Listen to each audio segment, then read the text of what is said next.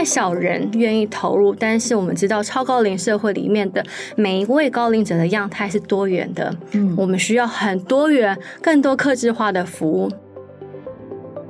在这个所谓的邻里照护里面，他们非常强调是去更好的支持这个人，怎么样可以去持续的独立的生活。这个社宅法人大部分都是也是所谓的、呃、失能或衰弱的长辈，可是你从跟他们互动的过程中，你感觉不出来，因为你可以感觉到他们持续想要给予什么。各位听众，大家好，我是主持人《远见》杂志副总编辑林让君。今天我们很荣幸邀请来的来宾是关照高龄长照创新的设计影响全球的执行长蔡心林。执行长好，各位听众朋友好，我是心林。心林执行长其实住在香港比较多，对不对？最近是带小朋友回台湾来过暑假，是不是？确实，其实也是近几年的事那样子啊。从创影响全球以来，其实。到现在，大部分的时间还是在台湾那样子，嗯、但就像让勋提到的，确实现在有尝试利用异地的线上工作模式那样子，然后持续在推动我们关注的事情。是是，影响全球。其实，在这几年呢，我们都可以看到说，在你们的官网啊，你们的这个脸书社群上面啊，都看到说你在呃很多的产官学。的团队，然后到全球各地去参访，其实就是寻找一些高龄长照的一些创新的解方了哈。那我们这一期的这个远见的杂志封面，重新设计你的百岁人生，也谈到说，二零二六年我们台湾就会迎向超高龄的一个社会。呃，邀请执行长来帮我们谈谈说，在其他的国家到底都做了一些什么样的事情来因应同样的一个巨大的挑战。所以，我们这一集呢，就是主题就是超高龄社会。会的新解方，我们来看看荷兰等欧美国家怎么做。那想请这个呃，心玲执行长帮我们来谈一下说，说如果我们先看台湾的一个超高龄的挑战，以你的视角是看到了哪一些问题？嗯，特别回到我们成立的那个时间点那样子，嗯，已经将近是十年前那样子。十年前，对，在那一个所谓的时代那样子，还没有基本上耳熟能详的长照二点零，所以在那个时代背景下，大家可以更是容易。容易想象，嗯、呃，常常提到所谓的高龄或超高龄社会，这都是非常新的词，直觉的反射真的都是连接到所谓的负面的，不管是下流老人、嗯、孤独死、长照悲歌等等。这样的印象里面，其实跟我个人接触到这个所谓的高龄者的样态十分不一样。嗯啊，因为那个时间点，我自己跟我的共同创办人非常有幸，那有机会协助台湾的红岛老人福利基金会，带着一群的长辈做一个骑机车的旅程那样子。所以我们、哦、不老骑士，对，那个大家应该都现在记忆犹新，对不对？这是一个创举，就是平均八十一岁的这个老人家做十八岁要做的事情。去奇迹在环岛圆梦，真的，我觉得那个时候，这个才是我心里想象中，哦，高龄者他们有的样态，嗯、那样子啊、呃，对生命是充满的能量。然后也非常多的智慧跟经验可以分享，在当时是大概三十出头的我那样子，我觉得对于我人生接下来要怎么样安排有非常多的启发。所以在那个时代背景里面，我们就非常希望啊、呃，我们个人的经验不是只是一个小众的观察，因为在面对所谓超高龄社会到来这个社会现实里面，需要有更多的人他用正向的观点去理解这样子的人口结构改变。所以当时我们看到条。挑战是第一啊，关注所谓的老年。高龄议题其实都是非常局限在一小群本来就对这个议题很有感的，大部分都是社福或一些医疗背景的伙伴那样子。但是当超高龄社会到来，其实它是会在各个面向有影响。所以第一个，我们想要希望一般大众都可以有正向的观点去看到这样子的趋势的到来。嗯，是。还有一个就是说，可能您在除了就是鼓励积极正面的这个视角去看这个高龄议题之外。当然就是高龄，它可能会衍生出很多不同的呃社会啊，或者是企业商业模式的一些转型。那我不知道说您什么时候开始就是带着这个各界有兴趣的人到国外去参访啊？呃，其实到国外参访算是我们非常早期就开始做推动。我们在二零一五年就有我们的首发团那样子，那陆续一直到疫情前，每一年都会举办大概两团的概念那样子。那啊、今年 也算是我们的疫后，那疫后首发，嗯对对对，疫后首发那样子很开心，然后也更珍惜那样子海外实体交流的可能性那样子。嗯、呃，我们持续还是坚持用这样的方式，是因为发现，哎，其实真的有很多人他其实愿意有不同的想象，但是他很多时候必须要真正的体验、经历、看过、眼见为凭那样子。真的这样子的想象，不是只是美好的想象那样子，而且是是可行的。所以我们通常都会用呃，借由海外的参访研修团那样子，带着这些伙伴们实际走到这些社区，走到这些家户当中那样子，看到这些可能的美好的幸福老后的图像，其实是靠着每个人他一点一滴打造出来的。这也是我们当初看到的第二个挑战：太少人愿意投入。但是我们知道，超高龄社会里面的每一位高龄者的样态是多元的。嗯，我们需要要很多元、更多客制化的服务。那如果没有人愿意做这样的投入，哪来这样子幸福老后生活的可能呢？所以我们非常希望可以去吸引不同背景的伙伴进入到这个领域，透过这些已经具体可行的做法，带来一些新的启发，在地做发展。所以在国外的这个参访经验里面，其实荷兰，荷兰是全球首发团的一个目的地吗？呃，其实不是，但是荷兰是一个，嗯、呃，目前为止我们有呃三个所谓的海外的参访跟研修团。那我自己本身也因为考察了需求那样子，目前我已经自己去过荷兰五次那样子。最主要一方面有一些时候是带领的团队，嗯、一方面是自己去做考察那样子。嗯嗯，对。那荷兰的话，呃，就是心理学长也去过五次。那他的有一个居家照护的模式，就是荷兰最。最大的居家照顾机构的品牌叫做 Bzorg，是博主客哈。这个呃，Bzorg 在影响影响全球的邀请之下，也来过台湾举办工作坊嘛哈。那所以他们的居家照护模式有哪一些？您觉得诶很创新的地方，可以来介绍给台湾啊？嗯，确实，我们当时为什么选择在荷兰算是非常深根去研究的一个国家，就是因为它呃，当然跟台湾有很多不一样的部分，但是也有一些难得相近的地方，那样子，包括不管是人口数。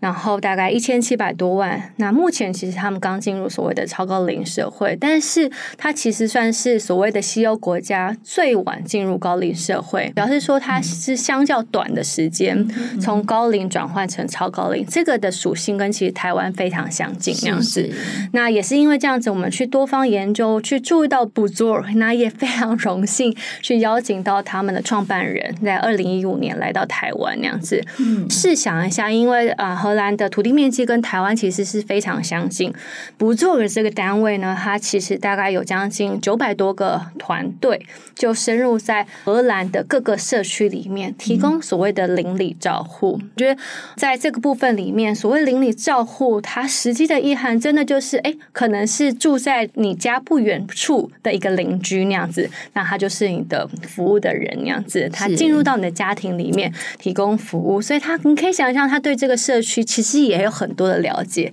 所以在这个所谓的邻里照护里面，他们非常强调是去更好的支持这个人怎么样可以去持续的独立的生活那样子。我觉得这样子的坚持，嗯、这样子的价值，也可以也让这个团队就是迅速的从一开始其实只有四个人的团队，成长到现在有一万多个人的组织。嗯、对，真的很不简单。因为其实我差不多也在七八年前，我去过荷兰，有拜访到这个 Bezorg。然后那时候也有跟他们的创办人有聊聊过了哈，然后他就说他们其实就是称呼这个被照顾者，其实不是叫做病患，也不是个案，他就叫他 client，是客户哈，就是他把他当成是以客为尊的这样的一个客户，然后来服务他。然后他那时候他有用一个很有趣的模式，他说就他用一颗洋葱来形容他们的照护模式，然后是一层一层，然后这个的话就是说洋葱的核心是可以自主管管理的客户。然后第二个是什么？非正式的网络，就是说它可以连接社区啊、家人。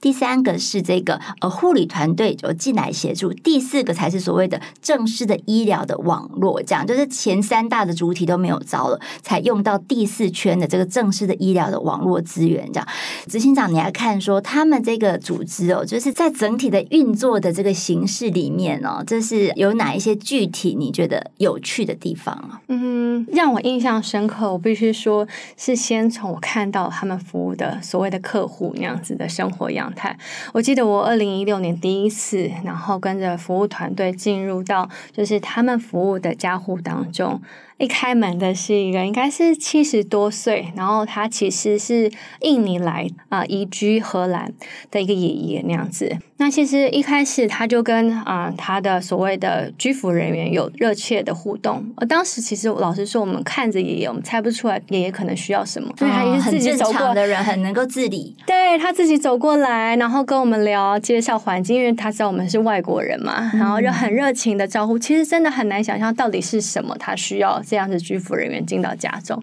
后来我们才知道哦，走到二楼才知道说哦，原来爷爷他其实是啊、呃、有长照口，也就是所谓的人工肛门那样子，嗯、所以他躺下来，那开始所谓的居服人员护理背景的居服人员就开始帮啊爷爷清除这个排泄物那样子。那那个时候我们才意识到啊，原来爷爷他是有这个需求，因为完全从爷爷互动状况也没有闻到任何的味道那样子。嗯 过程中走到二楼过程中，只听到爷爷说：“哦，呃，他在跟那个他的居服伙伴哦，阿妮，我待会要去哪一个那个是社区做什么志工服务？他们最近有什么很好玩的活动？嗯、所以那个反差是让我非常的惊讶，没有想到这样有这样子所谓的长照口的这项客户可以这样子有这样子的生活样态。嗯，然后另外就是呃，一样就是随着阿妮，我们又看完爷爷，我们就骑着脚踏车那样子又去，真的附近大概不到十分钟。”的一个脚踏车的呃车程的一个奶奶家，也是一开门啊、后来才知道奶奶大概八十岁那样子。不过这一次我们就马上注意到，哦，奶奶为什么可能需要协助？是因为奶奶是因为喉癌的关系，那她的呃有气切口，可是她气切口的这个状态里面，她还是可以自然的，就是帮我们准备着咖啡，准备着点心等等那样子。然后只是这个居服人员需要看奶奶这边的喉罩口这边有没有清理。干净啊，避免它有有有延伸出来的发炎状况，嗯、所以一样，通常我们心里想的管路个案。这几个词，如果在台湾的情境之下，我们对他所谓的美好老后生活想象是不可能的。嗯、对，可是我就觉得这个让我非常惊讶。那也确实啊、呃，就是让我想要更深度的了解他们到底是怎么样去翻转当时的所谓的社区照护。嗯、那就像刚刚让君有提到啊、呃，所谓的洋葱模式是他们一个非常重要的核心，很清楚的知道说，所有的开始都是了解他们服务的客户的需求，所以。第一个，他们可能跟一般所谓的社区照护单位很不一样的地方，其实就是他们会是先花大量的时间去建立关系，因为唯有真正的建立关系，你才可以去了解你服务的人不只是他身体上的需求，而是他生活上面需要的支持。嗯。所以他们花了非常多的时间，他们常常会说，从喝一杯咖啡开始，因为荷兰也是一个喝咖啡的文化的国家，那样子，所以透过这样。这样子的关系的建立，然后可以去深度的了解他们服务客户里面，他们对于独立生活的想象跟需求，那样子再从中提供协助。嗯，嗯，所以这个是一个还蛮重要，起手式就跟一般的啊、呃、社区照护单位非常不一样的地方，嗯、就是他不会把他的这个呃客户当病人，所以这也就意味着说，他期待他的客户可以独立自主生活，不是卧床照顾的那种情境。这样，那我记得那时候我也是。觉得非常的印象深刻，就是他们对于喝咖啡真的很重视。然后，而且他说来不 zork，就是你只要一通电话打过来，永远有人可以陪你喝咖啡。哎，我觉得如果我是长辈，而且我还自己独居的话，我会觉得很温馨哎，对不对？我当然会每天打电话去。请人来找我喝咖啡，太棒了。其实，在荷兰哦，它也是从呃这个跟台湾的进程也是还蛮像的。台湾是呃从这个高龄人口，就是六十五岁以上人口十四趴，然后我们要进展到二十趴的这个呃超高龄的这个社会，我们大概是八年的时间。其实荷兰也是差不多这时间哈。那我们是三年后进入超高龄，这样的话，真的就像我刚刚提到的，有一些独居的人口，就是慢慢的会越来越多，住居也成为一个很重要的问题。就是说，你老后到底是要住在什么样的地方？是自己的家里面呢，还是说呃银发的机构呢，还是这个长照的机构等等的？这个在荷兰其实也有一些创新的模式，对不对？比如说像轻盈共居，我们现在台湾也是当成一个政策在推展，但是在荷兰的一个现场是怎么样的？荷兰当然，因为除了进轻盈共居是台湾啊，目前正在做推展，当然整个社会住宅的议题也是大家持续关注的。对，那社会住宅在国际间的发展，那当然其实荷兰也是走在非常前面。在目前来讲，可能呃整个荷兰大概就有三百六十个社宅法人，然后啊、呃、三分之一的住宅体其实也都是由这些社宅的法人拥有的那样子，所以是非常高的比例，所以是社宅的住户。那我们也是在这样的研究当中注意到一个很不一样的一个社宅法人。这个社宅法人呢，本身是成立在二战后，主要其实就是针对于高龄者这个族群里面设计相关的居住住屋的安排那样子。那确实他们在这呃四五十年的这些相关推动，也注意到近十年来需求有些转换。过往在二战后的那个时间点，大部分的长辈心里想的。就是哦，那我就老了就去组机构。那我们想的机构，就真的是所谓很护理型的一些机构。养护机构的那种氛围，因为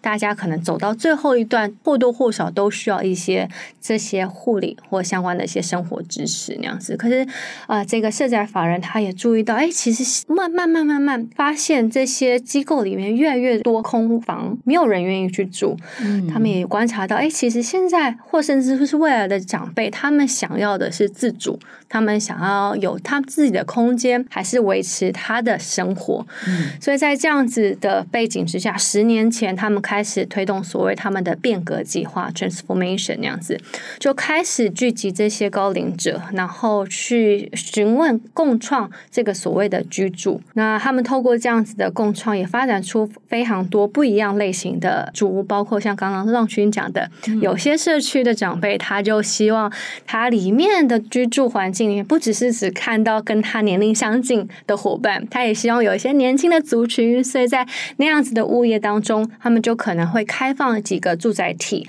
那邀请附近的学校的大学生，那他们用换工的方式，那样子在这个住宅体里面，跟住在这个空间的一些其他的高龄者做互动。我觉得这样很棒哎，就是说，可能他是不是还有邀请一些长辈一起来设想，说这个住居的模式应该长什么样子，他才可以去决定说他到底要邀请哪一些类型的世代或者是族群。对，所以像今年啊、呃，今年初，那我又再。再访呃这个单位那样子，那跟他们董事经理讨论一下，因为刚好十年的推动，他们的学习是什么那样子？嗯嗯、他们觉得呃很重要的学习是把这个所谓的所有权 ownership 主动权回到这些高龄者身上。他们通常在共创的过程中问三个关键问题：第一个，你想要什么样的老后生活？第二个，在那样你想要的老后生活里面，你需要什么？但他们觉得最关键的是第三个问题。那你觉得，同时你可以贡献什么？哦。所以在这个过程中，你可以看通过他们先让大家想，他们不只是一个接收者，他们还是有很多东西可以给予。所以举例来讲，在年初我去拜访他们最新落成的一个物业啊、呃，那个其实是在他们一个媒体园区附近的一个城镇那样子，里面其实就有一个所谓的功能房，就是由住民里面去发想，是因为其中有几位是所谓的技师退休那样子，他们就很希望可以去协助，因为大家也知道荷兰。是一个脚踏车国家，就是帮忙做修理脚踏车的，所以他们的公共空间里面有不同的功能房。那这些功能房可能的决定都是取决于这些住在里面的高龄者，嗯、那他们可以共同去选择。那通常他们选择的都是他们会持续在应用。举例来讲，当天我刚好还蛮有幸就看到那位爷爷那样，就是出现在那个功能房里面，就看到哦，他可能又有接收到所谓的订单那样子，哎，有些人的脚踏车那样子，哎，好像有点卡卡的，那他要，他要去协助那样子，所以就一样，你在那里面的氛围啊、其实就像我刚刚分享，我第一次啊、呃，随着博主客团队进去家户中看到长辈的样态，嗯，其实在这个社宅法人，大部分都是也是所谓的啊、失能或衰弱的长辈，可是你从跟他们互动的过程中。你感觉不出来，因为你可以感觉到他们持续想要给予什么，嗯、他们持续还有一些他生活中想做的事那样子。那这些都是来自于这整个的环境，他们有机会得到的支持那样子，让他们知道他们还是有能力去活出他们想要的生活。在这个社区里面，他还是可以找到自己的角色，然后去连接社会，跟就是维持自我的一个尊严或价值感。我觉得这很棒哎。那但是呢，就是说我们在很多的这个这个失能的族群里面哦，在台湾其实有一一大的比例是他可能是失智的，或者或者说我们现在讲的是认知症的一个长辈。那他在荷兰的话，有个失智农场，或者说认知症的这样的一个专门照护的农场。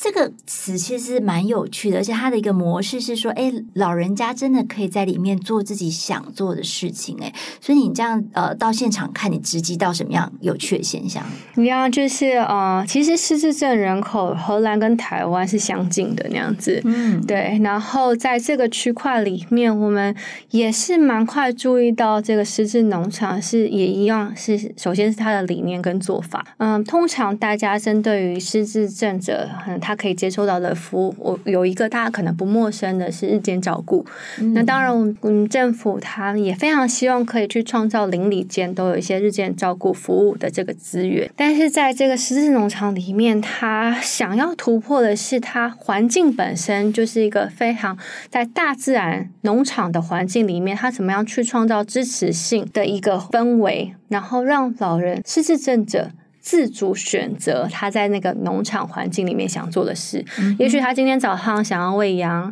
也许他今天想要去拔杂草，没有一个活动表告诉他，哎，九点到十点是拔杂草，十点到十一点是喂羊，没有一个行动表会告诉他你只能在那个时间做什么事情，而是用一个这样子的环境里面，也许是工作人员的一个暗示，一个 nudge，说，哎，今天看到那个羊好像谁昨天忘记喂耶，哦，好像。有听到他们一直在叫，是不是肚子饿？用这样的方式里面去引导。哎，那我来喂好了。嗯、那就是还是一样，选择权是在于高龄者本身啊。也许他失智了，但是他有透过这样的支持性环境，他可以自主去选择他想要怎么样安排他的生活。嗯、那在这样的氛围里面，通常啊、呃，大概有三十多位的呃失智症者，那他们会共居在这样的农场当中。那特别我们参访的这个单位里面，它还有包含一部分，大概四分之一是所谓年轻型失智症者，也就是六十五岁以下。的失智症，那他们也在共居在这个农场中里面生活。那除此以外呢，他平行还有一般所谓的日间照顾服务，一个礼拜六天也是开放给也许本来就住在附近的失智症者或他的家庭照顾者，他可以来到这个公共空间里面互动交流，或者喝杯咖啡啊，是。也是，这个这个太重要了，这样啊、呃，一定要把它设计在里面。哎，我刚看了一个呃，我们呃台湾的一个失智症的人口数字哦，就是我们呃，如果以去年底的统计来看的话，六十五岁以上的老人其实呢是有这个四百零八万嘛，但是其中有这个呃轻微失智障碍的，他可能就是占了两成左右。也就是说，六十五岁以上的老人家每十三个人就有一位是失智者，那八十岁以上的老人。家是每五个就有一位是失智者，所以其实在这个呃呃失智症或者是我们说认知症的一个状况，其实是还蛮严峻这个挑战。然后如果以全球的这个统计报告来看的话，世界上每三秒就有一人罹患失智症，所以这样呃。执行长，你会觉得说，像荷兰的这个失智农场的模式，它是可以到台湾来的嘛？就是说，让这一些的这个认知症的长辈，他们其实也是可以比较是呃尊严的、自主的，然后来去做过他的老后生活。嗯，其实，在那个参访后，嗯，我们的团员其实也持续做讨论，那样，因为毕竟台湾很特别的地方，我们除了有都会，也有呃农村那样子，那是不是有可能啊、呃？所谓有我们的失智农场，我觉得可能农场本身不是关键，而是是怎么样去创造一个一个支持性的环境，那样子，怎么样可以让让工作人员这个团队里面去创造一个很自然，让这些失智者他有一个选择的空间跟可能性，那样子，他可能是在一个农场的形态，那他也有可能是在，譬如说我们现在。呃，在学校的形态那样子有一些不同的转换，因为毕竟有一些所谓的闲置空间那样子在应用。嗯、但是我觉得重点还是是是怎么样去营造一个让他是一个很自然，还是觉得这是他自己的生活自己安排的分。我觉得这个其实蛮挑战所谓专业人员，是说，哎，我们的专业啊、呃，我们也许要安排啊、我觉得用意也都是很良好。的训练，怎么样让这个这个训练的选择那样子，怎么样透过引导跟鼓励的方式，我觉得那样子其实是。啊、呃，有可能在台湾里面找出一些我们的模式那样子，我们也非常去乐见。其实有些团体，呃，台湾的团体也在尝试当中那样子。对对对，就是其实很多的长照的一个创新方案都已经在台湾各地去实验当中了。哈、嗯，我们也是期待有更尊严自主的这样的一个核心的服务。那所以我们来预告一下下一集。对，因为其实执行长不只是去荷兰，还去过蛮多的国家去看到他们。们这个解放的现场，那今年初的时候，哎，不是，应该是说今年五月的时候哦，你又直击日本了，对不对？我们下一集呢就会来分享说，影响全球的日本关系之旅到底是看到了什么？为什么日本长辈可以把树叶变钞票，而且还有更多的这个呃轻盈共居的社区友善的方案呢？我们下一集见了。今天谢谢执行长，谢谢大家。好，那我们也欢迎大家在每周锁定。远见 on air 帮我们刷五星评价，让更多人知道我们在这里陪你轻松聊财经产业国际大小事。下次见了，拜拜，拜拜。